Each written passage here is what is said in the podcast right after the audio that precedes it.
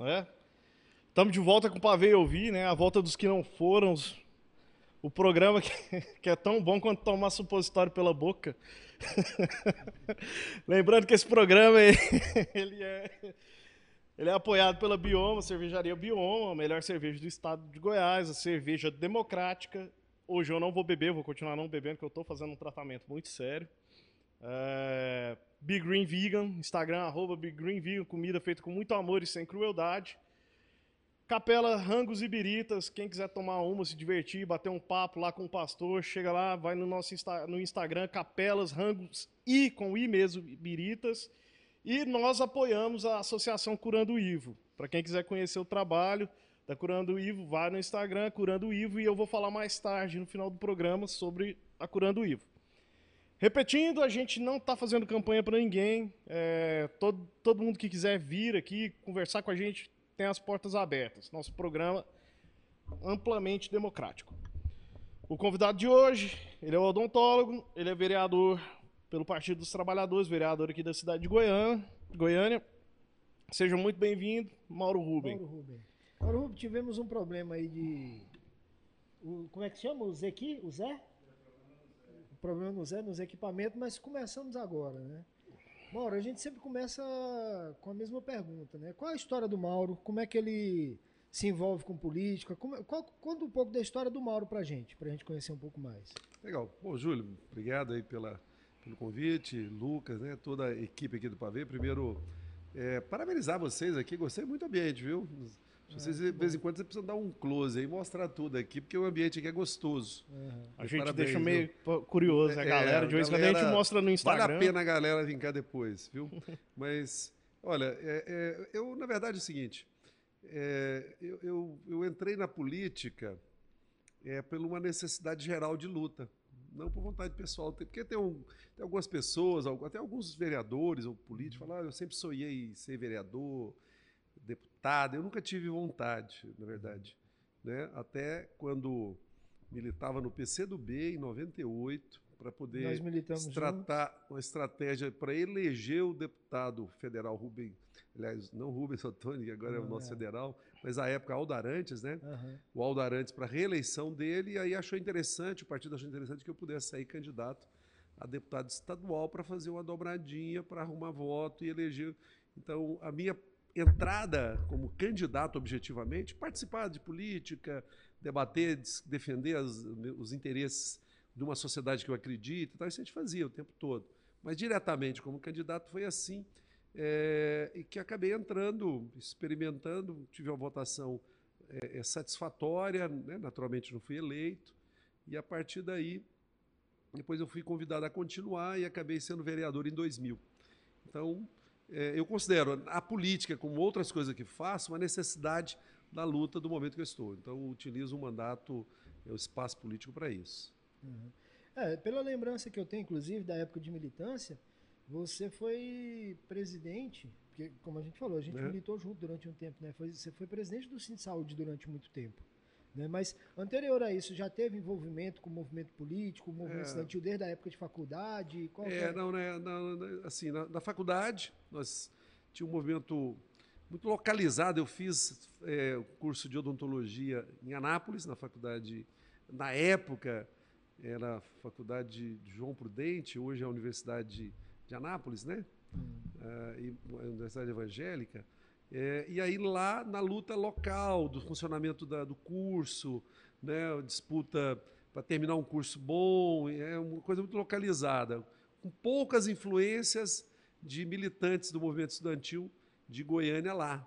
Né? Uhum. Mas a gente tinha uma relação, e, e aí tínhamos a, as dinâmicas de uma, de, uma, de uma faculdade que a gente cobrava um curso melhor, ensino, brigava com um diretor ou outro, mas é, é nada assim mais do que a, a, eu diria que a própria natureza mesmo ali dos conflitos do estudante procurando um curso técnico, né, na área, numa área muito técnica também, uhum. né, que é, que, é, que é a odontologia. E depois me formo, vou começar a trabalhar, e aí sim que começa a ter uma militância mais é, sindical, uma militância na construção do sistema único de saúde no Brasil, porque nós estamos uhum. falando é, me formei em 83, Né? Então, assim, todo um processo ali de redemocratização do país, Uhum. e aí deságua com a Constituição, de, com a Constituinte de 88, né? mas aí tem um processo muito forte, porque ao formarem odontologia, e com muita crítica também à, à, à elitização da odontologia, a odontologia é muito uma coisa só para poucos, né? É, eu faço a opção de trabalhar no serviço público.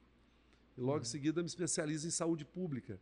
Entro no Estado, especializo em saúde pública, e aí vamos entrar nesse grande movimento da reforma sanitária do país, que culmina com os quatro artigos que são importantes para todos nós, que são os artigos que determinaram é, um novo modelo de saúde no Brasil, né, com a Constituinte 88. Que é a criação do SUS, né? Do SUS, exatamente, criação do SUS. Ah, sim. Pois é, nessa época, eu lembro de um cara que era muito aguerrido também, que a gente acabou perdendo ele muito cedo, o, Cássio. Cássio. É, Cássio até, Marden. Exatamente, Cássio Marden. Que até tem o nome dele lá no auditório do Cinto É. Saúde, né? Que era um cara muito bom e que a gente acabou perdendo muito cedo. Exatamente. uma Ele era luta- vice-presidente nosso. Ele, Ele era, vice-presidente. eu era presidente, ele era vice, era projetado inclusive por uma militância muito legal, mas infelizmente perdemos ele muito cedo. Perdemos ele muito cedo. Mas estamos aqui para falar de hoje, né? De hoje em dia. Como é que você vê hoje, Mauro, essa política regional, estadual e, e nacional? Uma vez que a gente está no ano eleitoral, né? Quais são as suas expectativas, suas perspectivas? Enfim, como é que. Eu, eu acho que tem, eu tenho uma preocupação, né, como vereador, até para aproveitar o espaço, é, é, é, Lucas e Júlio, e todos acompanhando. Como vereador, assim, eu estou muito preocupado com a nossa cidade. A cidade, ela, a cidade é, um, é um- é um ser vivo muito pulsante e diversificado, muito rico, né? E é interessante, eu, eu tive a oportunidade de ser vereador em 2000 e aí retorno agora na Câmara em 2021, né? Que a gente assume a- esse mandato. E nós estamos vendo que a cidade tomou uma, uma dimensão de problemas muito intenso. Nesse momento agora, nesse momento agora, eu estou muito preocupado, porque eh, nós tivemos perdas muito significativas para o funcionamento regular da política que a gente conhece. Uhum. Eu estou dizendo mesmo da perda do Maguito, né? o- depois vem a perda do Íris e outros. É, não que. O Maguito eu tinha uma relação muito, muito próxima com ele, uma relação de respeito, apesar de, de outros, outras questões anteriores. Mas a situação de Goiânia hoje eu estou muito preocupado, porque é uma administração que, que não tem lastro, uma administração que não tem, é, é, não tem passado e eu acho que não, tem, não terá futuro. Né? É um momento de muita de desordem de funcionamento das- da, da, do da, da- gestão local. né? Veja você aí o, é, é, a esculhambação que ficou o plano diretor. Uhum. Que, inclusive aqui nessa região está previsto aqui o plano diretor sendo aplicado como foi aprovado, né, os espaços que tem, essa é uma região altamente atingida e atacada. E nós estamos falando, é, é, nós falando assim da, da, da bacia das águas de Goiânia aqui, né? Uhum. né?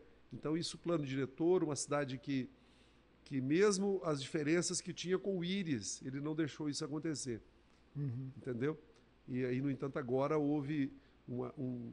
é, é, aprovou, eu não vou falar qual a razão, porque quem tem que falar a razão, que deixou isso aprovar é o prefeito. Ele é que é autor da lei, ele é que estabeleceu que os vereadores deviam votar. Então você veja um plano diretor altamente destruidor para a cidade, né, que nós já temos sete, cento e, 115 mil lotes va- vazios de mil metros quadrados cada um em média né? e agora houve uma expansão para acabar com a zona rural do nosso município, aumentando o latifúndio urbano, né? deixando mais espaço vazio e criando mais dificuldade para o nosso funcionamento. A cidade que deveria ser pensada muito mais pelas relações que, que ela se estabelece do que por- pela venda de um pedaço de terreno. Né? Então, eu estou preocupado com essa com a gestão. Estou preocupado também que agora, né, a- a- a- é, naturalmente, esse plano diretor eu votei contra, entramos com ação judicial, temos um grupo de estudo muito forte nessa área, porque nós temos que retomar, né, é, estabelece as relações da cidade. Né? Uhum. Agora também o IPTU, o Código Tributário, que, que tão ruim foi que o próprio secretário acabou caindo, né? Uhum. Caiu ontem o secretário de Finanças. Caiu ontem o secretário Caiu de ontem, Finanças. né? É uma, uma situação que, que também desorganizou, porque houve uma, uma, uma conflagração, houve uma estratégia que eu até agora não entendi qual, qual que resultaria isso. Né? Você fez tudo ruim, fez uma isenção muito intensa, né? redução, fez uma cobrança muito alta em muita gente, né? e cobrou de pobre, cobrou, você ter uma noção, Lucas, cobrou IPT, aumentou o IPTU abusivamente lá no Jardim Cerrado. Jardim é Cerrado, eu, eu, classifico o seguinte: são os povos isolados de Goiânia. Né? Uhum. Você tem os povos isolados de Jardim Cerrado, você tem do, do, é, do Orlando de Moraes, você tem comunidades que, que, urbanisticamente falando, eles foram confinados ali. E mesmo assim, lá naquele lugar, houve um aumento significativo, né? houve uma, uma decisão né, do, do plano diretor com a questão do IPTU, o Código Tributário, de taxar e sobretaxar as casas, né, forçando as pessoas a viverem só em apartamentos. Né, e isso não é bom para a cidade. Então eu estou muito preocupado com a política local da gestão. Do, né? Hum. E aí também desdobra aí na greve da educação, do tratamento com servidores, né? É, com as medidas que eu, é, que eu essa estou... parte eu pego pessoalmente, né, é? Como funcionário da educação. Você é funcionário da educação. Exatamente. Você, você ad... Essa eu estou acompanhando pessoalmente. O descaso, principalmente com a minha área, que são os funcionários administrativos. Administrativo. Né? Administrativo. Que são os mais desassistidos. Mas voltando a essa questão claro. do plano diretor e do IPTU, Mauro, só uma questão aqui. É, isso tem muito. Claro que todo o contexto ajuda, que você falou aí, né, essa gestão não tem um histórico, não tem um lastro histórico para se basear. Essa gestão não tem uma referência histórica também, provavelmente não é, vai ter é um negócio assim, um né? negócio muito só de hoje, né? É aquele negócio assim, o elefante está lá em cima do poste, você não sabe como é que ele chegou lá, né? É. O elefante está lá em cima do poste. Mas me veio uma pergunta, especificamente nessa questão do plano diretor, que a gente até já tinha chamado outros vereadores aqui para discutir sobre isso, no início do, da discussão do processo do plano diretor. Isso tem muito a ver com essa influência absurda das imobiliárias, das construtoras com a história de Goiânia, porque você vê assim, o crescimento imobiliário de Goiânia nos últimos 20 anos é algo assustador. E aí essa, esse plano diretor é influência direta desse pessoal? Das construtoras, das Olha, imobiliárias? Totalmente. Eu considero assim, o capital imobiliário, né, o capital é, é, das construtoras, esse grande complexo de construção, eles pintam e bordam com Goiânia. E dessa vez a administração é, não fez nada. A administração deixou o plano diretor ser construído pelo interesse deles. Pelo interesse deles. Uhum. Então, e aí ele tem uma lógica de fazer o quê? A cidade vale muito mais pelas relações que nós estabelecemos do que pelo pedaço de terra que, de quem que é. Né? Uhum. E foi, eu, eu, considero assim, que é uma coisa tão atrasada que estão vendo Goiânia ainda como se fosse um pedaço de terra que você vai comprando e usando. Né? Então, esse modelo, esse modelo é que prevaleceu, né? e aí ele tem uma relação muito forte e preocupante, sabe, Júlio? Porque o que, que acontece? Hoje mesmo o secretário municipal de saúde, que esteve prestando conta lá na, na, na Câmara Municipal, eu, eu, presido a Comissão de Saúde e Assistência Social, ele tem que, de quatro e, quatro e meia, o secretário vai lá e ele, tem, ele foi. E ele deu um dado lá sobre, é, sobre a taxa de, de natalidade. Então ela está estabilizando e vai começar a cair em Goiânia. Então, nós já temos 1 milhão e 500 mil habitantes, Goiânia tem espaço urbano já urbanizado para mais 750 mil pessoas. Isso não vai ter nunca, assim, pelo menos após 40, 50 anos, né? E expandiu mais ainda. A Grande Goiânia, que também tem uma influência muito grande do capital imobiliário, cabem mais 2 milhões e meio de habitantes. Então, você imaginar que aqui nós temos 1 milhão e meio, temos 2 milhões e 200 hoje. Que aqui nós vamos ter um. Entre Goiânia e a Grande Goiânia, ter 5 milhões de pessoas, é, é, não, tem, não tem projeção real para isso. E aí nós estamos tendo exatamente a exploração primária de um pedaço de terra, que é o município da cidade, pelo interesse mais atrasado e antigo. Nós tínhamos que pensar numa cidade ter qualidade de vida, fortalecer e ocupar os espaços vazios urbanos. Você tem o centro vazio, uhum. você tem um, não só agora o centro, mas aqueles grandes empreendimentos que foram modificados por conta da pandemia. Diga de passagem, tanto o plano diretor quanto o Código Tributário, o IPTU, não, não tinha uma palavra que sequer sobre pandemia. Sobre, assim, olha, diante da pandemia nós achamos que isso ou aquilo ou aquilo outro. Nada. Então é um negócio de, de interesses, né? É, é, a cidade ficou refém do interesse daqueles que tinham acesso é, a poder, né? É, e eu, eu acho assim que, que vai ser muito sério. E, né, o, vocês que são comunicadores e também têm outras atividades, como você está na educação, o Lucas também tem outras atividades, né? A gente precisa tomar conta da nossa cidade. Acho que esse é um, que é um negócio muito importante, né? Por exemplo, você tem gente, veja bem, você tem 60 mil pessoas morando ali próximo do, do Jardim Cerrado. Nós poderíamos revitalizar o, revitalizar o centro. O que é revitalizar o centro, Júlio? É botar a vida, é trazer quem está mal, morando mal na periferia, ou morando de aluguel, e botar para morar onde já tem urbanização, tem escola, tem praça, tem uma Avenida Goiás belíssima. Olha que avenida bonita. Ela está desdeixada, ela, ela não, não tem, ela não completou a ocupação dela para ter poesia, para ter arte, para ter envolvimento, né? Então é, é esse processo. O comércio cidade. que morreu, né? É, aí você mata. Sem vida, sem vida o comércio morre, né?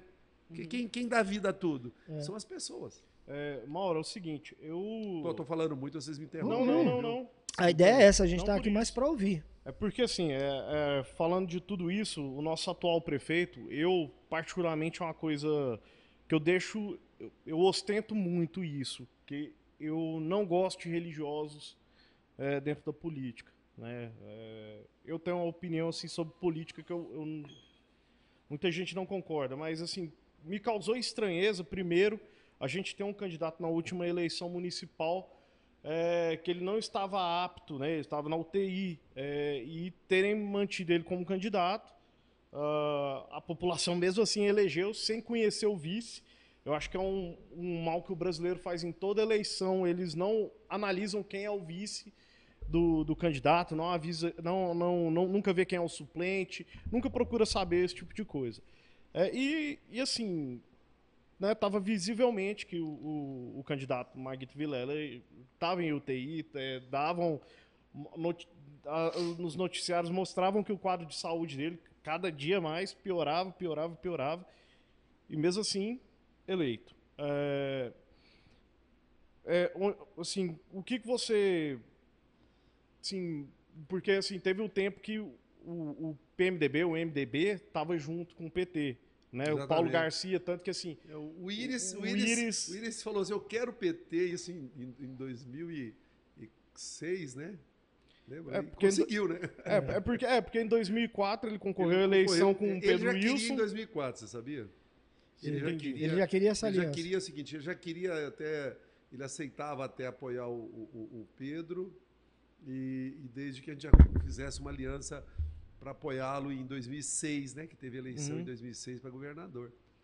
Uhum. Mas isso acabou não acontecendo. Então houve a disputa ali e ele ganhou. Sim, agora a minha pergunta é o seguinte, porque a gente tem um prefeito que não é da cidade, ele é um dos braços do Edir Macedo, né, que é um, um dos maiores crápulas que, que esse país tem. Ninguém prende, né, ninguém, ninguém faz questão de investigar a igreja, a, a manipulação das pessoas pela fé. É, e assim, como, como você avalia? Eu quero saber sua avaliação nesses dois anos desse atual prefeito nosso, assim, porque eu já vi muita gente falando assim, ah, ele é legal, ele é bacana, ele não é igual aos outros. Eu questiono, eu falo assim, não, eu não vejo isso. Porque, primeiro, ele não é um cara que conhece a cidade, ele não é uma pessoa daqui, entendeu? É, é, igual assim, um sonho do Arnold Schwarzenegger é ser presidente dos Estados Unidos, ele deixa claro. Só que você não sendo um nativo norte-americano, um estadunidense, você não governa. E eu acho isso muito válido. Eu acho que teria que ser algo do tipo. Porque ele não sabe as nossas necessidades aqui. É. Né? É, olha, eu, eu acho assim, a administração é um desastre, né?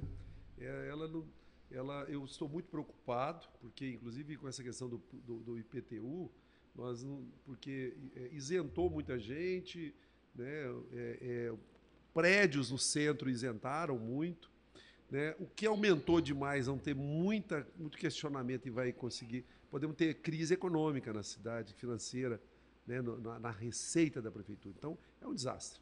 É um desastre, tem, né, tem uma, uma, dívida imensa com os servidores, como está a educação em greve, depois nós vamos falar desse assunto.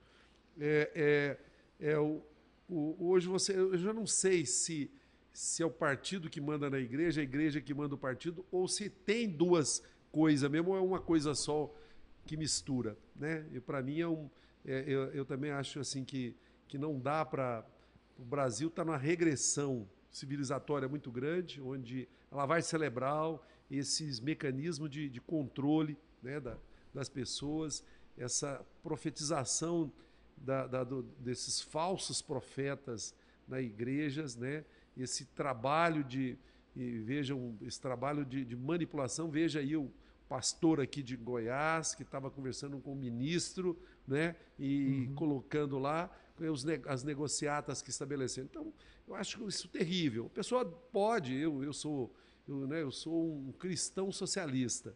Então, acho que as pessoas têm fé, acreditam, não tem problema isso. Agora, na política, não.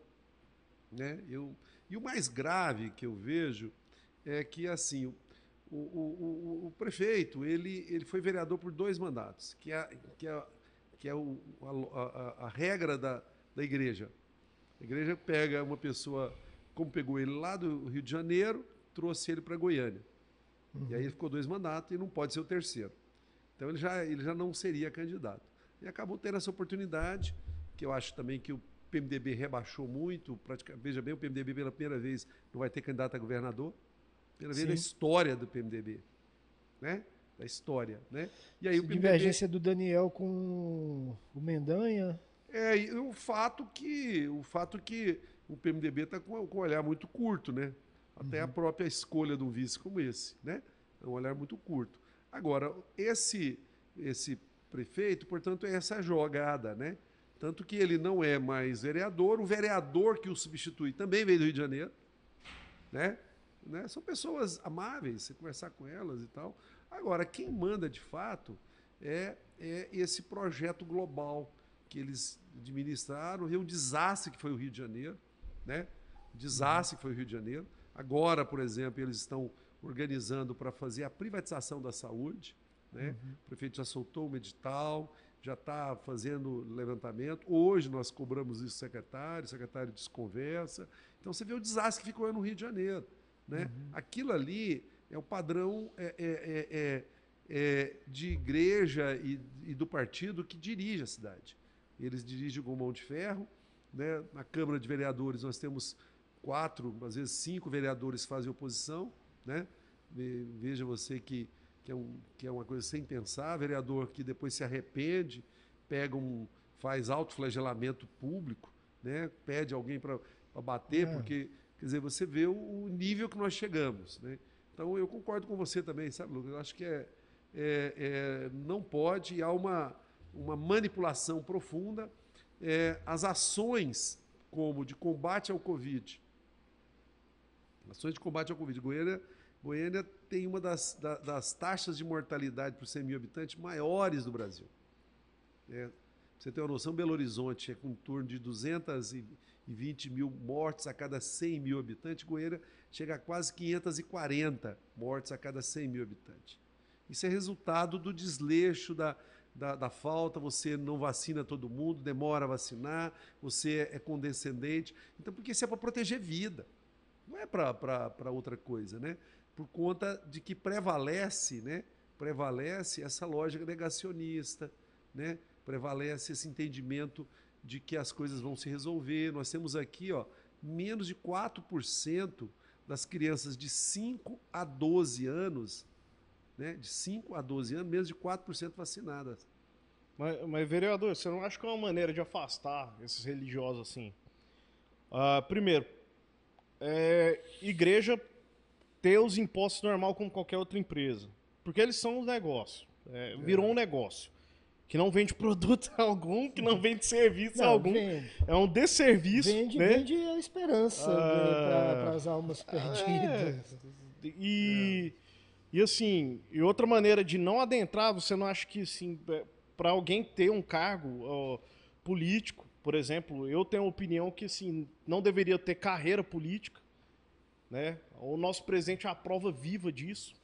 Né? Eu acho que todos os nossos presidentes foram a prova disso, viva disso. É, político ter carreira, eu acho um absurdo também.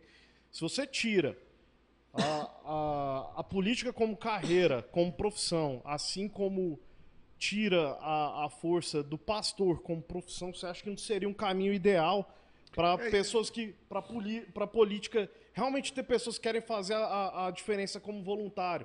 Igual assim, eu trabalho numa associação como voluntário, porque eu quero que ela cresça. A gente não tem Claro. fi- fins lucrativos, a gente quer que as pessoas tenham acesso ao, ao óleo de CBD de uma maneira justa, que chegue no mais pobre que precisa, né? Porque, por N motivos, não seria a mesma maneira na política, acabar com isso, acabar com benefício, acabar com, com Eu- carreira. é, eu- eu acho seria uma maneira de, de filtrar, de, de minar essa galera. É, Lucas, eu acho o seguinte. é, eu acho que a, a política, ela, o- os políticos vão ser remunerados não abusivamente como são. Não precisa ter esse tanto de, de privilégio como tem, né? Como tem. Acho que e você também não pode ser uma coisa voluntária, porque senão os ricos vão dominar a política. Aí você não tem representação popular, você não tem representação de trabalhador, você não tem representação de segmentos, você não tem representação de segmentos discriminados, como é, por exemplo, é, todos aqueles que defendem a liberação da maconha, como eu defendo, né? O uso do, do- da, da- da maconha medicinal, do canabidiol e tudo isso, né? Então você, então é preciso ter e, e temos experiências no mundo de regras políticas muito melhores que no Brasil, né? Como também nós temos experiências no mundo de, de funcionamento de igrejas que ela tem um controle de Estado sobre ela. Porque as igrejas hoje elas são, são é, é, é, segmentos incontroláveis. Né? Exato. Então você tem. é, é, e aí eu, eu já tive escutando um pouco sobre isso, quer dizer, na, na Alemanha, se não me foge a, a memória, na Alemanha você pode escolher a sua igreja. Você nasce, seu pai registra, então você quer contribuir para essa igreja, você contribui, o Estado, o Estado repassa para ela. Entende? E aí tem um controle sobre dízimo, sobre repasse, sobre dinheiro. Então você precisa, você não pode ser um negócio sem controle como é. Não é verdade? Onde você tem aquelas cenas de helicópteros saindo com sacos de dinheiro, não é verdade? Né? Ou como você, por exemplo, eu conheço alguns pastores, muitos pastores estão apro- aproximando de nós, do PT agora, nesse momento, e muitos deles falam, não, eu sou um dos 350 pastores que compramos a Record né? Que era pastor, empresário, e comprou. Não tem problema as pessoas se organizarem, mas isso tem que estar dentro do Estado Democrático de Direito. Né? Você tem uma empresa que tem uma série de exigências e, e- e- e- regras para cumprir, a igreja não cumpre. Né? É, n- aqui não é, não se trata de proibir as igrejas, não se trata de pro- pro- é, proibir a pessoa confessar e praticar a sua fé Não, concordo né? Agora, agora nós fazemos verdadeiras estruturas, né? Hoje quase que tem igreja que se viraram boates. né? Você tem hoje uma, uma, uma, uma- você que mexe com cultura, você tem hoje uma agenda cultural dentro das igrejas. É, é, é, precisa saber quem é que paga o cachê, né? Ah, Precisa saber quem paga o cachê. Você percebe o seguinte: a maioria das secretarias de cultura das prefeituras do interior do Brasil são geridas por pastores. E isso, isso acaba influenciando na desvirtualização, na, na desvirtuação, né, enfim, na mudança da estrutura de festas religiosas e de festas culturais dessas cidades o- pequenas. Você vê, vê a alegria do povo porque ah, tinha Covid e não teve carnaval, né? Uma coisa mais Pois é. absurda. Quer dizer, quer dizer eu, eu não iria não- se tivesse carnaval agora também por uma questão de sanitária, mas muito diferente do que, do que as pessoas. É, e, no entanto, é, esses que, que aplaudiram por não ter carnaval, muitos se reuniram, né, se arriscaram em Exato. espaços fechados e tal. Ou seja, esta cultura de uma imposição de um mundo como assim está dentro das, dentro das sagradas escrituras, como é muito falado, eu acho que isso é muito perigoso para o Brasil. É, isso, no meu entendimento, rebaixa, inclusive, a, a evolução espiritual das pessoas. As pessoas, é, o ser humano ele não é só matéria, não é verdade? Não é só matéria. É, agora não dá para poder ter essa manipulação como nós temos. E aí, aí nós, tamo- nós temos a- é, falando aqui um pouco do porque o prefeito é ligado a, a uma uma seita religiosa, quase uma denominação religiosa, porque muitos falam que até seita. Uma quadrilha né? religiosa. Eu, É, eu, eu coloco assim. né? É, agora, eu mas eu estou dizendo o seguinte: seja evangélico, na igreja católica que eu frequento, também nós temos casos horrorizantes, como aqueles nós vimos em Trindade, por exemplo, é muito grave. Não dá para você falar que, que uma, uma denominação evangélica tem, tem pastores aí que pinta e boda e não tem tem na católica? Tem, né? Tem. Agora- Católica, espírita. A gente fica. É, você você vai colo- ter Padres Robson. É você colocou. Vamos ter João, João Vamos de ter Deus. Deus, né? Deus, vamos- vamos. É, É, é isso aí. Tem, teus tem um outro lá que, que era do Alto, de Alto Paraíso lá, o, eu nem lembro, o nome Guru, não sei Eu lá. sei, o guru. Sei lá. É. esses E aí da o, e o exemplo mais grave disso, né? O mais grave disso é o, o atual presidente da República, que fez uma encenação toda, que faz, né? E aí cria, nós estamos nos, nos índices mais baixos de cobertura vacinal. Olha que, olha que desastre que faz na, numa sociedade, né? Nós estamos falando que vamos ter um monte de meninos aí, tomara que não tenha, mas cai a vacinação de poliomielite, a pessoa fica paraplégica. Ô, né? ô, Mauro, eu vejo isso na escola. O índice de vacinação dos alunos lá ainda é pequeno em relação ao que poderia ser. 4%, de 5 Pois a é. 12 anos. E é uma contradição, porque o 4%. Brasil é um dos países no mundo que tinha, que tem a maior experiência em controle vacinal. É. Né? Então, se quisesse, vacinaria É, todo e- mundo. E aliás, Facil- Júlio, você sabe aqui, Júlio, ó, desculpa, a gente está mais velho, fica desse esquema, viu? É. Perdão aqui, mas olha para você ver. Por que, que o Brasil tem essa experiência? Durante a ditadura militar, quando a poliomielite chegou, na- chegou nos jardins de São Paulo, né, os militares chegaram à conclusão: não adianta proteger só nossos filhos, tem que vacinar todo mundo. Estudou. Uhum. E aí começou as grandes campanhas de vacinação no país Uhum, né? Então, é, é, foi a custa de muito sofrimento, de muita dor. uhum. E aí vem, vem agora né, o ponto que a gente faz esse debate lá na Câmara. Uhum. Fazemos esse debate lá na Câmara. É uma coisa. E você horrorosa. ter que conviver em pleno século XX, 21, né, que a gente tá? É, Pleno século XXI, você tem que conviver com pessoas que ainda questionam a validade da vacina. Parece aquele meme, né, do episódio lá dos Jetsons. Né, 2020 a gente vai ter carro voador. Não, 2020 você tem que explicar que a Terra não é plana. é. 2020 você tem que explicar que a vacina funciona. Né? É outra cruzada de Oswaldo Cruz aí, é quase uma outra revolta de vacina, pelo amor É. de Deus. Exatamente. E a grande maioria por motivos religiosos. É, e aí eu, eu diria o seguinte: por interesses escusos, mesquinhos e atrasados, né? Porque É. a- a- essa histó- essa conversa toda, e eu, eu fico imaginando que é o seguinte: a pessoa põe em risco a vida dela.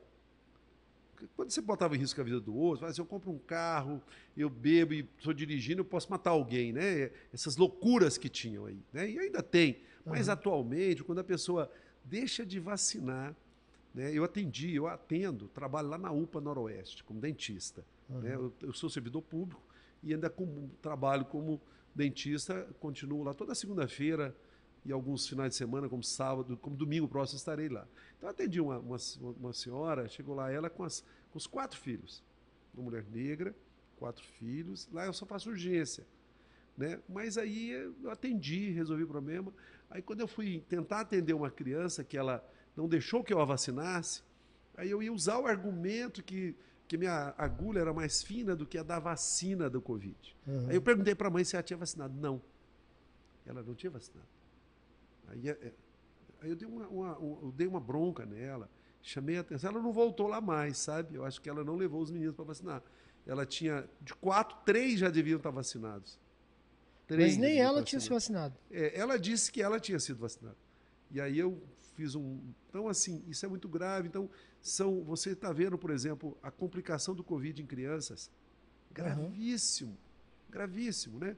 Bom, é, a gente acaba É, dominando muito o assunto sobre saúde, mas, né? é- é, Perdão mas é, é- é- é válido, porque na verdade está tudo ligado, né, vereador? É. válido porque, porque sem vida tá também você nem exerce nada, né? Como é que você passa? Né? É o negócio. E agora, aí, como sanitarista que sou, porque eu me formo em 83, especializo em saúde pública em 85, então nós, assim, estamos vivendo o mundo das trevas. Esse momento que a gente está vivendo, quer dizer, você. Você teve, nós, o Brasil poderia ter saído muito bem dessa Covid, poderia ter ganho, assim, não só é, redu- ter baixado, o Brasil não tinha que ter mais do que 20, 30 mil mortes, e olha lá, nós estamos com, com quase 20 vezes isso, né? É, e tinha capacidade 20 para vezes. isso. Além de evitar as mortes, ele poderia ter ganhado dinheiro, inclusive produzindo vacinas, né? retomando projetos que o Brasil já teve. Aí também eu não, não posso ser escroto aqui de falar que é tudo a responsabilidade desse governo que aí está. Mas esse governo que se refere à produção de vacina, ao enfrentamento ao Covid, a salvar vidas, foi um desastre, né? Um Uhum. desastre e tal. E que isso reflete. E nós estamos vivendo um luto, é um luto permanente ainda, né? Todo Na dia verdade, tá parece que morrendo. isso se naturalizou, sabe? O Naturalizou. sentimento que você tem é que parece que a- o luto se naturalizou.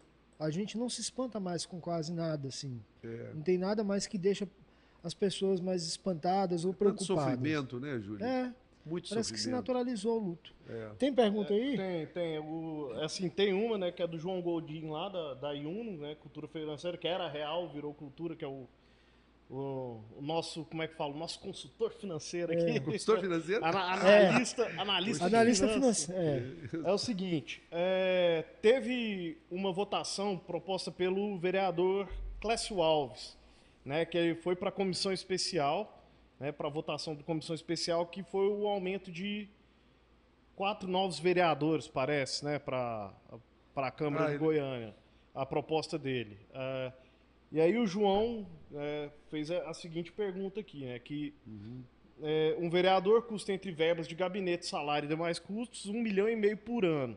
Né? Ou, seja, com a aprova- aprovação definitiva na Câmara desses quatro novos vereadores, custarão 24 milhões ao longo de seus mandatos. Aí ele fez duas perguntas em uma. Né? A primeira pergunta é: a representatividade do cidadão goiano é tão ruim ao ponto de se, de se fazer necessário o incremento desses no erário do município? E a segunda pergunta foi: considerando que um professor no município recebe média de 3.098 reais essa verba, eh, permitiria a, contra- a contratação de 160 novos professores para a rede de ensino municipal. E assim, o senhor acredita que esses quatro vereadores entregam para a população, em termos de resultado, algo superior a 160 pro- eh, professores? A pergunta João Gondim, da IUNO. Não, não, acho que é importante. Acho que nós temos um problema muito grave no Brasil, que é o, como é que a gente avança a democracia nesse país. Acho que esse é um problema muito sério, né?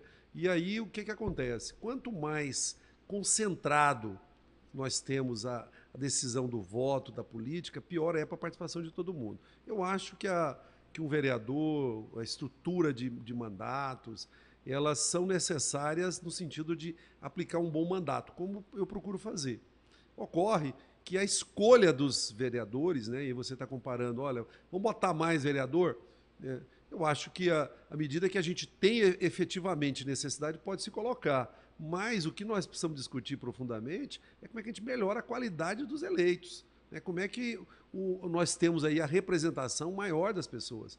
E é óbvio que é incomparável, né, você precisa de ter uma Câmara forte, importante, que, defenda a cidade, né? E aí, tá dizendo, eu tenho toda a tranquilidade, eu, eu falei para o prefeito, assim que assumir, falou, prefeito, eu quero ajudá-lo. Eu quero ajudá-lo, o senhor não vai precisar de dar um cargo, não, me- não vai precisar estar bem em nada, sabe? Nada. Agora eu vou apontar os erros, eu vou fiscalizar e vou aplaudir o que está correto. Então, por exemplo, na educação é um desastre, que independe de ter quatro vereadores a mais ou não ter, né? que infelizmente eh, nós estamos vendo a situação da educação. Eh, eu acho que é necessário um debate, viu, Lucas? E, a- e aí o, é, é, o nosso internauta aqui colocou, nós temos que discutir democracia. E é difícil quando a gente tem uma política muito rebaixada, né? onde as pessoas não dão atenção à política, onde as pessoas, grande maioria vota, não sabem quem votou. Passa três meses, já não sabem quem votou mais. Né? É, é- é- é como eu disse aqui, eu entrei na política pela necessidade de, de luta coletiva. Eu acho que coletivamente, por exemplo, os artistas, a cultura, é, qualquer outro segmento, ou mesmo um bairro, tem necessidade de entrar. Agora, como a política é tratada no Brasil, e ela é tratada de maneira a ser descartável, não prestar, ser suja, para quem utiliza dela para aprovar plano diretor, para aprovar é, é, emendas, para aprovar coisas. Vocês têm aqui ao lado, né, Lucas? Não sei se você conhece umas fundações aqui ao lado, na beira do Meia Ponte aqui, ó, que é justamente uma ação é, é, de, de, de, de estourar a cidade. Então a política precisa melhorar, sabe? Eu acho que ela, ela precisa ser um debate mais profundo aqui, não reduzir somente se aumenta ou não aumenta. É, mas ne- nessa, nessa votação da comissão especial, o senhor votou a favor da, da, da Essa matéria ela não foi adiante, ela foi retirada. O Clécio Alves apresentou, tentou aprovar esse projeto né, e retirou, entendeu? Tanto que ele retirou porque ele fez essa matéria de maneira a aprová-lo sem muito debate. Né? E como o debate foi para público, ele também retirou essa matéria. E aí isso não foi É, mas votado. assim, teve. O senhor votou a favor? Não, hum. não votei a favor. Não teve. Porque no, no, painel que o João mandou, o próprio João mandou aqui, fala que o senhor votou a favor. É, essa matéria, ela passou na Câmara, ela iniciou e foi retirada. Ela não Entendi. teve conclusão de votação. Entendi. É. É, tem uma do Vinícius Borges, que ele é funcionário do, do, do município, perdão, não do Estado. Ele perguntando aqui se a esquerda tem algum plano de ação para tentar voltar a dialogar com a periferia, porque, ao que ele vê, a partir da, da, da, própria experiência como professor de escola pública, há uma desconexão das ideias progressistas com parte da população que mais precisa dessas ideias efetivadas. Então ele pergunta assim, vereador, vão continuar pregando para convertidos ou vão construir novas pontes? É, é. não, é legal essa pergunta, porque aí a gente tem que pegar um pouco histórico, né? É, é, em final da década de 60, início da década de 70, é, os Estados Unidos percebeu que a América Latina ela tendia muito para a teologia da libertação. Né? E aí desenvolveu um projeto de ocupação da, da América do Sul, através das igrejas, através da, da, da pregação da prosperidade, através uhum. disso que nós estamos vivenciando hoje. Né? Não retirando os erros da, da esquerda de conversar com a sociedade. Mas houve uma disputa é, pela periferia, na periferia. Né? Você tem estruturas de, de igrejas espalhadas aí, não só aí todas as denominações, mas principalmente a teoria da, da prosperidade. Né? Uhum. É, e aí eu acho que. As a, chamadas campanhas da fraternidade. É, é você tinha uma. uma você chegou a concluir, a grande questão, chegou à conclusão seguinte: que a igreja católica não era confiável para o grande, grande capital, principalmente americano. Então eles precisavam criar uma outra igreja, uma outra. Né? E você tem 40, 50 anos dessa, dessas, dessa investida do que nós estamos vendo hoje. Né? Porque, assim, é, você mesmo falou agora há pouco. Dizer, Jabuti não sobe em árvore, né? Uhum. Como é que chega uma igreja lá na periferia? Quem sustenta, quem mantém, quem paga, quem até ela ficar autossustentável? A matriz. Né? Sempre tem a matriz. Exatamente. E quem mantém a matriz, sabe? Então uhum. você vai ver que é um projeto. Então tem uma disputa aí real. Não é somente um abandono da, da esquerda. A esquerda tem problema. Nós tínhamos uma, uma esquerda também muito, muito estruturada em cima do modelo, um modelo de, de é, um modelo de desenvolvimento onde o trabalho tinha mais valor, né? Então você pega isso na década de 60, na década depois da década depois da Segunda Guerra Mundial, né? O próprio conflito entre é, é, o Estado de bem-estar social e o Bloco Socialista, então você tem uma necessidade de responder, né? o, o capitalismo ele expande as, as relações de respeito com os trabalhadores, melhora a relação, o, você tem ali uma valorização. Depois esse, isso com o neoliberalismo, né? Isso cai. Então nós temos também uma perda de força organizativa das esquerdas que estava muito, principalmente nossa do Partido dos Trabalhadores, está muito concentrada em relação a quem está empregado. Hoje, por exemplo, nós temos um problema seríssimo. Você não tem, você não tem segurança no emprego. Quem é que faz greve? Né? Uhum. né? Por exemplo, ainda faz o serviço público, né? que ainda tem essas relações, mas, por exemplo, na saúde, no Estado, onde a gente já tem terceirização muito forte, é, os trabalhadores, mesmo perdendo, mesmo sendo aviltado, mesmo sendo roubado, não conseguem se defender. Então, nós temos esse problema. Mas a, o diálogo na sociedade, até nós tivemos uma experiência muito legal. Né? Não, não, isso não significa todos nós, mas temos partidos de esquerda que estão muito bem mais influenciados e infiltrados na, na, na periferia.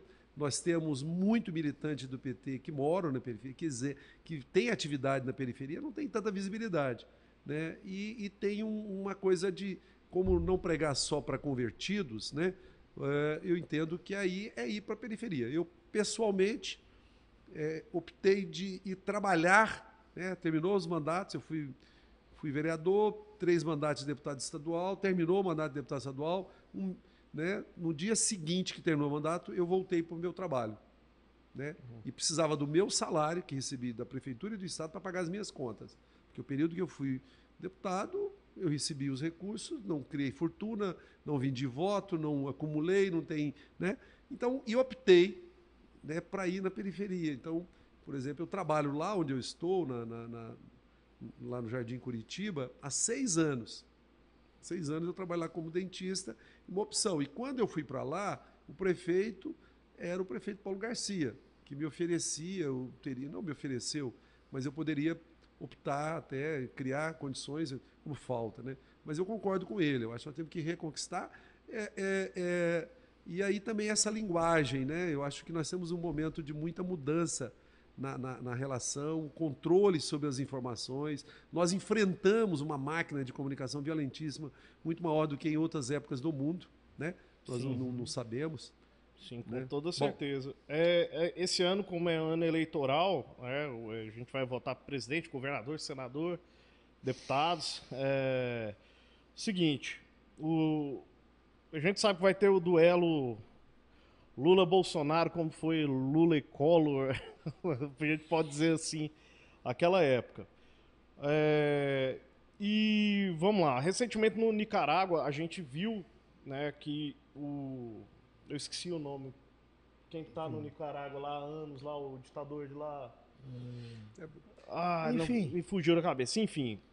Ele Ortega. mandou prender. É, é, ele mandou prender o concorrente dele na eleição para para não concorrer. Algo que aconteceu aqui no Brasil, né? Em na, 2018. Na, 2018, né? Prenderam o Lula para ele não que ele não concorresse. E assim, é, em entrevista à BBC, o Lula foi é, quando foi perguntado a isso, né, sobre o que aconteceu no Nicarágua, ele ainda comparou a situação do, do Ortega estar há tantos anos na, lá na, no poder Nicarágua com da Angela Merkel na Alemanha sendo só que assim, a Angela Merkel ela foi eleita né, de maneira democrática foi eleita pelo parlamento pelos, pelos, próprios, pelos próprios parlamentares lá ela ficou esse tempo no poder.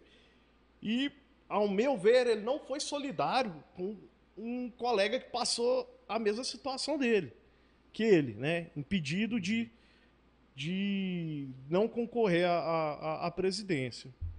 E o senhor acha que pode, podem fazer alguma coisa do tipo, é, conhecendo as artimanhas do, do, e o mecanismo né, da galera do gabinete do ódio, da, da bancada nazi evangélica, tudo, acho que pode até vir um atentado contra a vida do, do candidato. É, eu, eu, assim, eu acho que a, a política é a disputa pelo, pelo dinheiro, né? pelo, pelo capital. Né? Se os recursos naturais, a, a produção que, que é feita num país, né? ela vai para um lado ou vai para o outro. Então nós estamos falando de um país, apesar da gente é, é, ter muitas restrições ao Brasil, né? a gente tem muita coisa que nos entristece, mas é um país muito rico, uma riqueza fantástica, temos uma, uma reserva de petróleo trilionária, né? Tanto que os Estados Unidos estão dizendo, não, ó, se der problema lá na, na, lá na Ucrânia, nós vamos pegar o petróleo aqui, né? Uhum. Pegar o petróleo aqui no Brasil, né? Então, é, é o que está em disputa é essa geopolítica geral. Né? O Brasil, ele, ele sofreu um golpe, né? Um golpe, não é um golpe da Dilma, não é contra a Dilma, né? Na verdade, a Dilma tinha que ser retirada para enfraquecê-la, né? É, o Lula tinha que ser impedido de ser candidato, o Lula foi impedido de dar uma entrevista. Uhum. Dar uma entrevista. Mais uma vez, é assim, ó, é. olha seu vice. É. Né? Que, é, que é. um Michelzinho. É, não, mas aí o, o lance do. Michelzinho do, é, tava na arte, mano. É, mas o lance do, do problema mais grave é o seguinte: é o, é o Supremo ter concordado. O problema mais grave é o aparelho de Estado que deveria defender a Constituição, o Estado Democrático de Direito, foi conivente. Entende? É Porque por mais do, que o vice quisesse. Com STF com é, tudo, né? Por mais que o vice. Então, aquilo que o, que o, que o, que o, que o senador lá do, do, do, do, é do, do Rondônia, né? Como é que chama? É, o Romero, o Romero Jucá Romero disse, acabou acontecendo. Com STF, dizer, com Então, tudo. veja bem a situação que nós temos das nossas instituições. Aí eu não estou nem falando mais nomes. Estou falando instituições. Não, no meu entendimento, a gente corre o mesmo risco agora. Uhum. A gente corre o mesmo risco por quê? Porque o país, aliás, até com a crise mundial, o país é mais importante ainda. Ele é mais importante. O país, pelas nossas é, riquezas naturais e pelo nosso, nosso mercado de consumo, ele é muito importante. Eu acho que não tem tanto ambiente para repetir a mesma coisa, porque o próprio Supremo começou a corrigir coisas que o Supremo fez. Né? Veja você que é, o fato do, do, do, Lula ter sido impedido, quer dizer, ele ter sido preso como foi, ter sido impedido de ser candidato, ter sido impedido. Então, isso acho que o Supremo não vai repetir. Mas eu temo por outras medidas. Porque o capital, né, o grande capital especulativo, que, que faz, inclusive, a, a, a, as mexidas na sociedade, que, que manipula esses projetos. O que aconteceu aqui no Brasil, das manifestações que foram sequestradas de 2013, né? Uhum. Elas eram legítimas, começou, né, o transporte coletivo é, é, caótico no Brasil, né? E aí ela tomou outra dimensão e passou a ser é, é, contra tudo e contra todos, né? É, a adesão incondicional dos grandes veículos de comunicação que manipulou, você tinha praticamente, é, você tinha a, a, a, Rede Globo convocando as, por, por, as pessoas para irem para desgastar o governo, você teve uma manipulação da sociedade. É, é, né? é, nessa de 2013 foi o seguinte, assim, eu lembro bem porque tem até um meme, 11h59 e meia-noite. A imprensa tava batendo nas manifestações, né? Aí hum. na hora que a mulher tomou a bala de borracha na cara lá, é agora, aí foi começou... Foi 11h59 meia-noite. É, já é. começou a participar da, da, das manifestações. E, e assim, né, voltando ao, ao fato do ano ser eleito, eleitoral, eleitoral é, vai, vai, ter candidato do, do, Partido dos Trabalhadores aqui no estado de Goiás. É, e vai, e vai, sim, né? mas vai ter apoio, por exemplo, um dos candidatos ao, à vice-presidência do, do, Brasil é o Alckmin, né, o ladrãozão de merenda que todo mundo falava, uma galera não apoiava e você acha que pode ter uma aliança absurda dessa aqui para o governo do estado de Goiás? Ou... Eu, eu, é, eu acho assim, que é, vou pegar dois planos. Primeiro, no plano nacional. Uhum. Nós estamos numa situação muito ruim. É muito ruim. Né? A gente imaginar mais quatro anos desse governo, mais quatro anos desse modelo, esse modelo que entrega, acabou com todos os direitos trabalhistas praticamente, tem uma leva mais agora para acabar. E nós estamos, né, um salário mínimo que Hoje, pela projeção simples e básica, tinha que estar em torno de R$ 1.800, R$ 2.000. Ele está achatado e muita gente passando fome. Um país rico em petróleo, onde as nossas mulheres mais pobres têm que cozinhar com, com álcool ou mesmo com lenha. Né? Então, e, esse é o cenário que nós temos. Né? E aí você falou uma questão que, eu, que nós vamos ter uma eleição diferente esse ano. Nós vamos ter dois segundo turno, não vai ter primeiro turno mais. Nós vamos ter já duas polarizações intensas, já no primeiro turno e no, segundo turno mais ainda, né? O primeiro turno ele já, já vai ter, vai repetir mais ou menos, foi 2018. 2018 já houve uma polarização muito intensa, mesmo não sendo Lula, sendo o Haddad, né? E agora com mais força. Então nós temos um risco imenso, né? E porque os grandes investidores não querem saber se o governo que aí está cheira ou fede, quer saber se ele vai fazer o que eles querem, né? deixar invadir a Amazônia, deixar extrair os nossos minérios, entregar as nossas águas. Né? Então, esse, esse risco é um risco que vem, inclusive, de fora. Mas, vereador, é, eu, eu, escuto, aí... eu escuto sobre esse risco desde quando foi não, Lula não, contra Serra, Lula não, não, mas eu estou dizendo para você... Dilma contra Aécio, Dilma Não, mas eu estou dizendo... Não, mas você agora conhece, por exemplo, alguma coisa que esse governo fez para atacar a nossa soberania. Você conhece. Você já viu que nós estamos vendo, inclusive, nós nunca tivemos uma situação de todos os nossos indicadores, que seja de proteção da vida em todos os lugares, seja do meio ambiente, das pessoas e tudo, como nós temos. Então nós, nós estamos assim, nós estamos assim. Né? Só, só um, um, adendo aqui, na ao, verdade. Ao, é, pode falar, só desculpa. Um adendo. Na verdade, assim, aí é uma opinião pessoal, né? A minha preocupação maior, na verdade, sabe o que é? É o seguinte. A extrema-direita sempre se organizou, ela sempre esteve no poder, mas sempre teve, entre aspas, e bem entre aspas mesmo, um controle. O que, que é isso? É, você teve Fernando Henrique, que tinha políticas sociais por trás de toda aquela roubalheira do, do, do, da privatização e tudo, não sei o que, você tinha políticas sociais. Por mais que o, o, o, governante brasileiro fosse de extrema direita, de direita, em qualquer outro momento, você tinha alguns controles. Entre não, aspas. mas eu não estou falando nem não, isso. Não, é isso só, só para Não, mas o que eu quis dizer é que, é que todas as eleições, é, mas é... quando mas... Vão, o Lula contra a Serra, ah, o Serra vai privatizar, vai não, não sei o quê. É sempre isso, foi isso. Mas é só para finalizar. Sempre foi isso, entendeu? O discurso nunca é, o meu entendimento. Saca? O discurso nunca muda. Mas o meu entendimento, aí é o meu entendimento, claro, é o seguinte, é que todos esses, Serra, enfim, todos os que vieram depois, tinham um certo controle, tinha, uma certa, tinha um certo equilíbrio. O que Eu- está, eu acho que, eu só finalizando é. assim, o que está aí, mano, na minha opinião, esse presidente, o cara não tem representatividade nenhuma é, é, do ponto de vista internacional. Não, cara, cara mas não não, é- não é nem Não, é, mas ele está dizendo outra coisa. Eu até é te é respondo, viu, seguinte, É, Lucas? cara, vamos lá. Desde 89 eu tô falando isso porque, cara, minha mãe, como professora de história, ela sempre bateu demais pra gente estudar. É, E, e, assim, o que eu mais vejo, desde que o Lula. é, é, eu tenho as isto-és da época lá, o Lula, aquela capa do, do Lula contra o Collor no Bang Bang. Eu, Sim. te, eu tenho essa na casa da minha mãe. Eu não tenho, não. Minha mãe tem. É, cara, as propostas são: ah, vamos taxar rico. Nunca taxou porra nenhuma. É. Saca? As ameaças, ah, Fernando Henrique vai privatizar. Beleza, ele privatizou. Ele foi uma máquina, ele foi o que mais privatizou.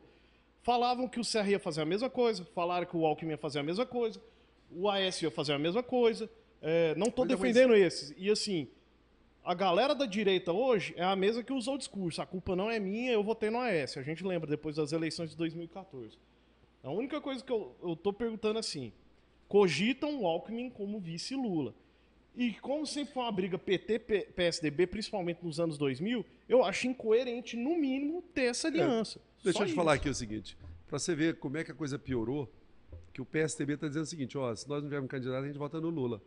Uhum. Né? Outra coisa, o PSDB, que, que criou a- a- a- as condições, ele, ele que disse, né, o, o, o, o, Aécio disse, olha, ganhou, mas não governa. Né? Criou todo aquele ambiente. E quando retira a Dilma, ele cria uma situação onde o PSDB afundou. Isso. O PSDB afundou. Você veja bem, o PSDB nunca tinha deixado de ir para o segundo turno. Né? E ele, não sei se ele ficou em terceiro ou quarto lugar. Né? Então, o que, que nós temos aqui? Existe uma diferença muito grande. É, lá atrás era Collor e Lula, né? o discurso que você colocou. Depois veio com o Fernando Henrique que privatizou. Mas aí não, não, teve o, não teve o Serra, que não ganhou, não teve o Alckmin, que não ganhou, não teve o Aécio, que não ganhou. Eles não ganharam. Eles não ganharam. Né? Coloca-se esse governo. Aí eu quero pegar o seguinte: o que, que a gente tem de esperança com esse governo? Então, eu quero pegar para falar do Alckmin. Você colocou uma questão importante aqui. Né? Essa indignação sua, essa surpresa, né? ela, ela de fato é importante, tem que ser falada. É que nós estamos no fundo do poço, amigo. Nós estamos vendo uma pessoa que fechou o Ministério da Cultura. Nós estamos vendo uma pessoa que trata é, é, é, a educação como sendo inimiga. Nós estamos vendo uma pessoa que quer resolver a coisa na bala. Na bala, na bala. Esse é o quadro. Esse é o quadro. Né? Para você imaginar, por exemplo, que as pessoas andam armadas. Tem gente apanhando hoje já. Já tem gente apanhando para dizer, olha, eu sou do PT, ou, ou, ou, ou falar, não, eu não sou Bolsonaro. Nem fala, né? porque basta você é, é, não concordar com alguma coisa, você vira petista, você vira comunista, né? Eu- É, tem gente que me chama de dizer, bolsonarista eu- por né? não concordar. Por É. exemplo, eu tenho certeza que vai ter gente que falar que eu sou bolsonarista por, pelas Mas um cobranças monte que de eu gente fiz. também te chama É, de petista. mas, o que, mas, o, mas o que eu acho na vida real concreta, o que importa para nós é a vida real concreta. Quer dizer, nós temos aqui um governo que está entregando tudo. Entregando tudo. Se você falasse, olha, ele. E, e- e quem colocou esse governo aí não foi nem ele. Ele não tinha capacidade de chegar onde chegou. Ele, ele, ele é Não, uma com grande estratégia. certeza, Quer dizer, assim. pra, para chegar onde chegou, era preciso derrotar o PT, era preciso não ter um candidato assim experiente e competitivo como era o Lula, né? E aí, e quem está aí é uma marionete, é uma marionete, né? Do grande capital. Esse grande capital articulado, né? E é, é tão complicado falar esse negócio de grande capital, né? Porque é tão antigo falar isso, né? Mas esse povo da Bolsa de, de Valores, de investimento, esse pessoal, eles querem continuar, eles estão dentro do cofre. Né? Se você faz o levantamento só do que nós perdemos de receita né, com a questão do petróleo, né, com a mudança da, da forma de, de, de, de, de- de definir os valores, que é do dia 16 de, a- de outubro de 2016. Do 16, É. Que mudou ali a É, regra, quem passou a muda taxação, dolarizar. inclusive, é o É Temer. o Temer. E esse mantém, né? E nós estamos vendo aqui o povo. Então, aí com isso, eu acho que está correta o Lula buscar é, o, o que o Júlio coloca. Você tem pessoas que respeitam mais a democracia, Uhum. correto? Né? Que é, é, é, aceitou o jogo, o jogo que já se jogava, né? Então nós estamos construindo um centro democrático no Brasil. Nós não estamos nem fazendo um debate extrema esquerda com extrema direita. Uhum. Não é isso. Agora, aqui em Goiás, né, para poder responder, e parece que está acabando o programa né, também, mas É, a, a, gente é, tomou uma bronca, na verdade, seu assessor puxou, deu um puxão de É. orelha falando que o senhor tem, tem eu tenho um compromisso aí, né? compromisso ali agora. Mas agora, aqui em Goiás, nós né, temos um pré-candidato, que é o professor Volmir Amado, pessoa de uma capacidade. Aliás, sugiro que traga ele aqui. Quem é? Acho que Volmir Amado. Igual eu já falei, Volmir Amado. Tá Não, não, é um cara muito preparado, é um, é porque a gente precisa discutir ideias, projetos, né? É. Eu até tenho uma característica política, como eu venho é, de, de muita, apanhei muito, já perder muito, já, então eu sou uma- um, às vezes não sou um político bom para ser entrevistado, porque às vezes a gente é muito incisivo, mas é preciso ouvir ideias, como resolver problemas, né? Uhum. Nós vamos ter uma filiação aí, um, um retorno ao PT do professor Edivar Madureira, o cara é quadro acho que político. hoje tem a filiação do Fabrício Rosa. Que é uma Fabrício conquista- Rosa é dia 31. É dia 31? Dia 31. Dia 31. Que é uma conquista né? importante. É, então, assim, pessoas boas. Para a gente discutir. Então, nós temos um projeto. Porque esse projeto que está aí do Caiado, não dá para seguir ele. Não dá. Não dá para seguir esse projeto. Não dá para a gente aderir a ele. Né? É, é o, o Mendanha que fez uma sinalização, nós não sabemos para onde é que ele vai. Né? Às vezes até não sai nem candidato. É o retorno do, do, do, do próprio é, que eu acho que não vai ser candidato do Marconi, que eu acho que o Marconi quer mesmo é que o, que o Mendanha saia candidato. Então, Uhum. o projeto nosso é se lançar o professor Volmir Amado né, dentro de uma, de uma proposição e construir um projeto para o país. Aí eu acho que é importante a gente discutir projeto, sabe? Assim, que que, por exemplo, eu desculpa falar da minha área, né? Mas nós precisamos fazer com que o Sistema Único de Saúde, quando a gente disputou lá em 88, nós fizemos a oitava Conferência Nacional de Saúde em 86, né? Colocamos 5 mil pessoas em 86 representando o Brasil inteiro para discutir saúde. Foi discutido nos municípios, no estado e nacional. E apresentamos um texto. Um dos artigos que a gente apresentou enquanto sociedade civil, o Congresso não aprovou, que foi financiamento da saúde, que ela passou é, é, é, sem subfinanciada intensamente. Até o próprio Caiado, isso é fato real, né? que o Caiado, quando a gente procurou ele, ele era do Centrão, lá em 88, trabalhou para não ter o financiamento da saúde, e aí ele era representante de hospitais. Quando chega em 97, ele pediu arrego, pediu pinico. Aí nós aprovamos um projeto para poder restabelecer o financiamento, porque é até uma coisa ignorante. De cada 10 reais do dinheiro público, naquele momento, né, 8 ia para a iniciativa privada que ele representava, e ele não sabia fazer conta. Né? Então, o- o- esse é um projeto. Eu acho que discutir projetos, sabe, para a gente ver como o Estado de Goiás desenvolve, né? como é que a gente vai, vai gerar emprego para essa moçada toda, né? inclusão, como é que a gente sai dessa armadilha do agronegócio, né? porque nós, nós estamos vendendo é o quê? Nós estamos exportando é as nossas veredas, nós estamos exportando é os nossos rios, né? nós estamos exportando os nossos, é, é, as nossas... Eu gosto muito de articum, sabe? Estamos acabando com os nossos articum, com as nossas gabiroba, está indo tudo embora, né? E, e aí eu acho que esse modelo não desenvolve. Eu acho que é, é por isso que o professor Valmir é o nosso pré-candidato, né? A governador. Beleza. É, né, é a que gente tá vai de ter que encerrar. É, se, É, se você um, tem outro compromisso agora. né? É, eu se um tenho. de vossas santidades puder pegar um chopp bioma para o vereador poder Não, agora- levar É, ele experimentar. levar um chopiô. É. Boa. Só para finalizar esse Ah. papo, assim, é, eu acho que a nossa situação é tão séria, por exemplo, eu não sou adepto dessa discussão de terceira via. Não, não venha por esse papo pro meu lado, não. Eu acho que a polarização hoje, por mais que eu não concorde com ela, ela é inevitável. Mas a gente vive hoje uma situação tão grotesca no nosso país que eu espero, inclusive, que as próprias forças progressistas repensem a sua posição no- na medida do possível. Se por algum acaso né, é, a gente chegue, se por algum acaso a gente chegue a um ponto, é, levar para você conhecer o é o- Bioma. É o mais democrático. O, o Pai, criador gostei, do? Chopp, ele deu entrevista com a gente e ele falou: a felicidade dele é que ele tá sentado num bar, tá vendo o pessoal beber, e quando fecha o bar, ele vê o garçom levar para casa para poder beber Ah, também. legal. né? É interessante, finali- eu não conhecia, viu? É. Gostei. É Finalizando, assim, a, a minha opinião é que a gente vive uma situação tão grotesca que eu espero, inclusive, né, que é, como eu falei no início, eu não acredito em terceira via, mas caso as forças progressistas, por exemplo, não passem para um segundo turno, você não tem uma outra opção. Você tem que se É. aliar com o que for possível para acabar tudo com o bem, que está aí. bem. Eu só Isso, espero eu- o seguinte. Falando só, assim, minha opinião, Não, com certeza. Eu só espero coerência das pessoas para cobrar, por exemplo, a taxar grandes fortunas de quem prometeu. E não de um governo que prometeu governar para os ricos. É, exatamente. Claro. Porque isso é, no mínimo, Mas tem que incoerente. cobrar o programa de governo, né? Por exemplo, exato. nós- eu, eu tem não que cobrar o posso. programa. Exato. É, não pode, por exemplo, nós não podemos hoje cobrar do, do Bolsonaro que não privatize. Ele falou que ia privatizar. Exato. Então, Então, é, é, é, falou, pô, mas- não, ele falou que ia privatizar. É, é só isso que eu é espero, isso. assim. Agora, é por isso que eu acho, sabe, ô Lucas, é que eu acho o seguinte: discutir programa.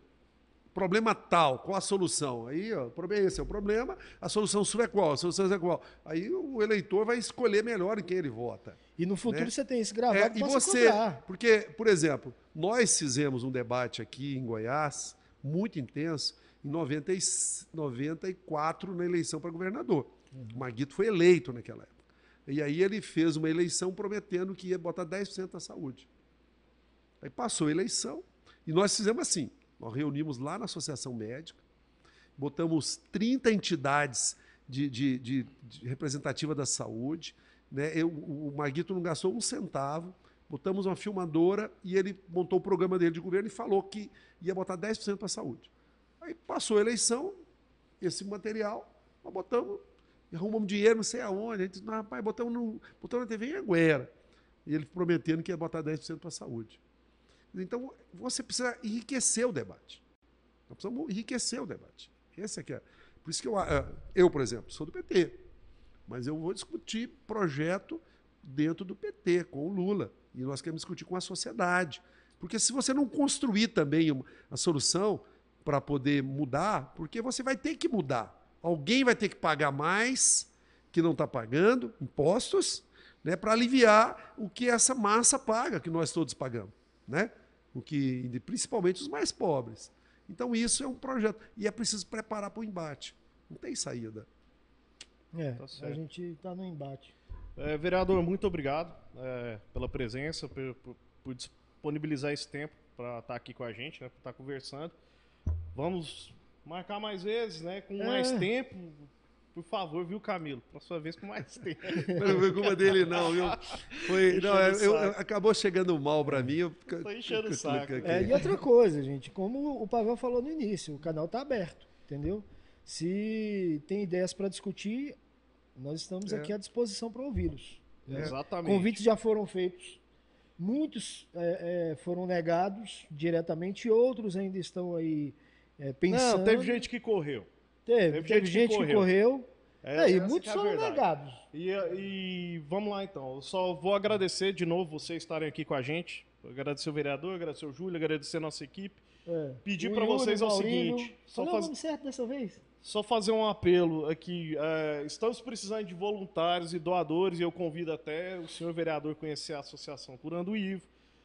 É, porque é uma causa muito nobre, a gente precisa levar esse medicamento para várias pessoas que necessitam. Quem não conhece, entra no Instagram, tá? Vão conheça a, a história do fundador da associação, que é o Felipe Suzin, meu amigo de infância, que esteve aqui com a gente. E agradecer mais uma vez, pedir para você curtir, compartilhar. Deixa eu te interromper um minuto. Claro. Eu conheço né, o Felipe, conheço a, a Associação Curando o Ivo. É, com a aproximação com ele, nós conseguimos pegar uma parte do recurso da Câmara Municipal, 500 mil reais, e colocar no projeto da UFG para desenvolvimento da da- Da- da- da- das, das mudas de canabidiol. Sim, é, é, a gente a gente tá a gente ia E, tá, e- tá- e ia é isso fazer- já no projeto que a gente acompanha, e a professora, é, a professora Reizinha da Universidade Federal é uma pessoa fantástica. Ela já veio aqui, não? Tem, Não, é ainda não. interessante trazer ela Podia- aqui, hein? trazer Professora ela. Reizinha é figura. E eu estou dizendo quem que a ela é. Câmara Municipal, e aí não é só. Né, veja bem, a Câmara mesmo, não é o Mauro. O Mauro conseguiu convencer a mesa diretora, o presidente, e nós estamos finan- repassando recursos de 500 mil reais para um trabalho que eu acho que é quase que único no Brasil, É. que é né, para poder da- o- ter a qualidade nas mudas para a produção do, do canabidiol. Canabidiol. Exato. É, e é que é um negócio fantástico e que é altamente lucrativo para gerar riqueza para esse estado tão pobre nosso, né? É. Então, Mas- só te colocando. Mas os crentonildos não vão deixar. É, os Por isso é que nós temos que fazer deixar. política. Por isso é que nós temos que fazer política. Fazer maioria, Eu quero, criar eu quero maioria. né? imposto em igreja, eu quero imposto em igreja. Quanto mais arrecadar, eu quero mais imposto. É isso que eu quero. Sim, é- esse, é o, esse é o país que eu quero. Eu quero ver crente Esse é o país que eu quero. É isso que eu Vamos lá. Gente, obrigado, Mauro Rubio, mais uma vez. O canal tá aberto sempre, né? Pra gente discutir, pra gente conversar. Quando sentir necessidade, procure a gente também. É uma via de Legal. mão dupla. Pode É, não, procurar a gente quando for preciso. É. E agradecemos a quem acompanhou a gente até agora. Agradecemos você que está assistindo depois também. Esses episódios todos estão disponíveis lá na página do Pavê e Ouvir. Curte, compartilha, divulgue. Repasse para aquela sua tia que distribui fake news pelo WhatsApp. Peça para ela ver, ouvir, assistir. Entendeu? Peça para ela assistir também e compartilhe. E é isso. Valeu, obrigado.